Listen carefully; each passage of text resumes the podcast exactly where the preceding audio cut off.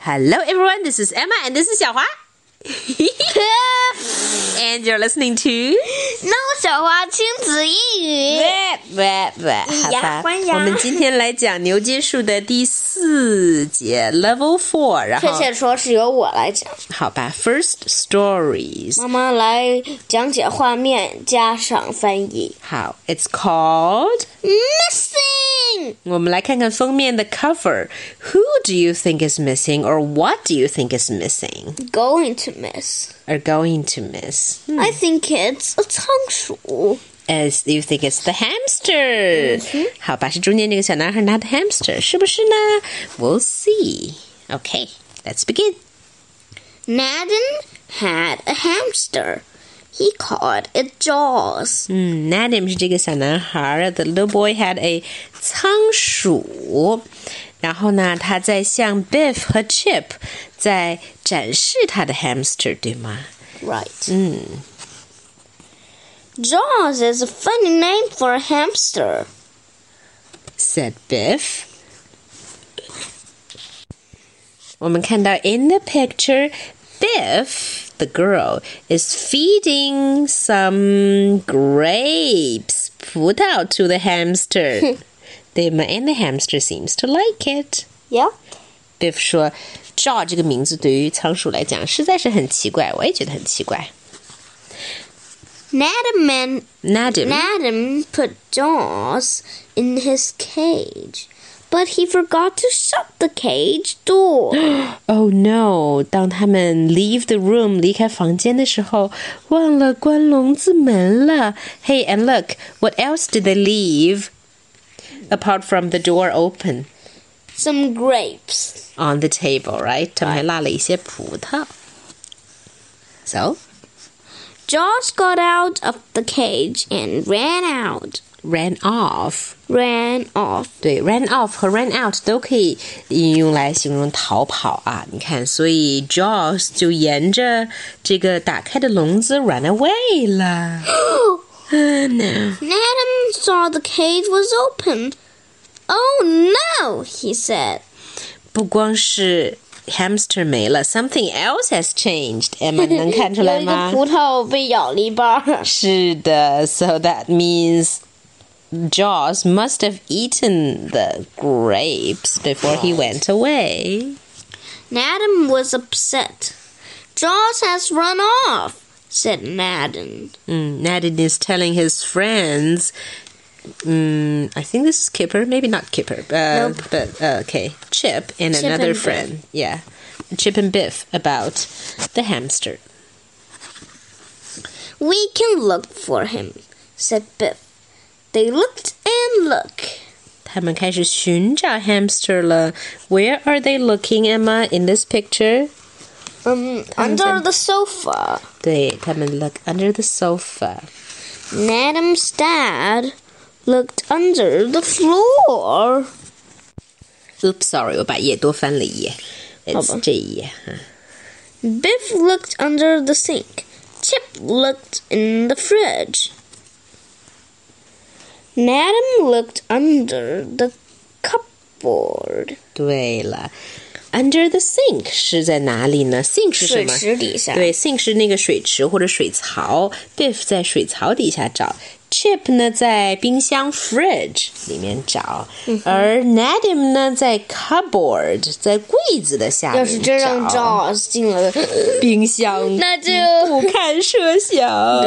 Madam's dad looked under the floor. 嗯，Nadim 的爸爸甚至把这个 carpet 卷起来，然后再看嗯 floor wooden floor 底下有没有，他把他把地板都拆掉了。 Is Jaws under here? Down here, Is Jaws down here? he said。对了，down here 或者 under here 都可以啊，形容在这下面嘛。 Then Chip had an idea. Let's get Flappy. He can help us. 耶，这个主意好不好呢？是应该很好，因为狗的嗅觉是很灵敏。的，dogs are very good at sniffing things out。 Sniff, sniff, sniff went Flappy. 嗯，floppy on the go。 Sniff, sniff. Sniff, sniff. Look in here, said Chip. 他们现在在往衣服篮子里面找，and something seems to be happening。 Jaws was in the clothes basket. He had made a nest. 原来 Jaws 在晾衣，也不是干脏衣服篮儿里面，而且还给自己做了一个妥妥的窝 nest。 Look, said Nadine. You can see why I called him Jaws. 为什么它叫 Jaws？现在你知道了吗，妈妈 ？Because 因为 Jaws 在 Nadine 的衬衫上咬出了好几个洞。是的，because he can certainly use his jaws to chew on things. Yes. Okay, let's talk about the story. Why is the hamster called Jaws? 啊，我们刚刚回答了这个问题，就对不用再回答了。Why was Nadim upset when he found that Jaws had run away?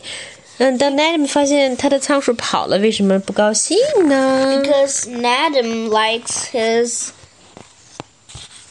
？Hamster? hamster very much. Yeah, I think so. We all love our pets, right? Mm-hmm. Where did the children and dad look for Jaws? 好，现在是考验你的记忆力的时候了。首你先记得记记得他吗们去了沙发底下找？Under the sofa.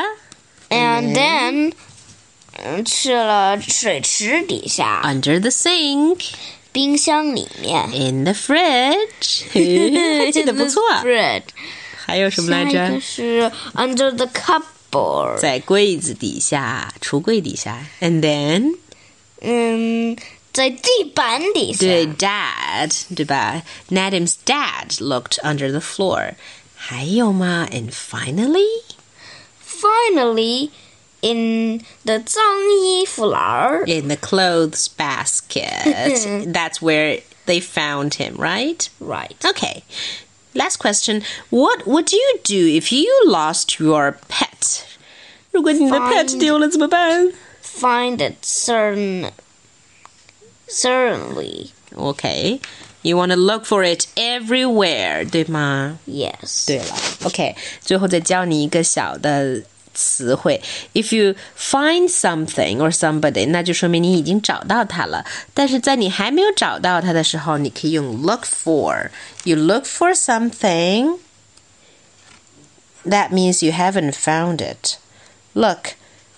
刚开始你看这个文章在前面的时候，他们都是用 looked。Biff looked under the sink. Nadim looked under the cupboard. Chip looked in the fridge.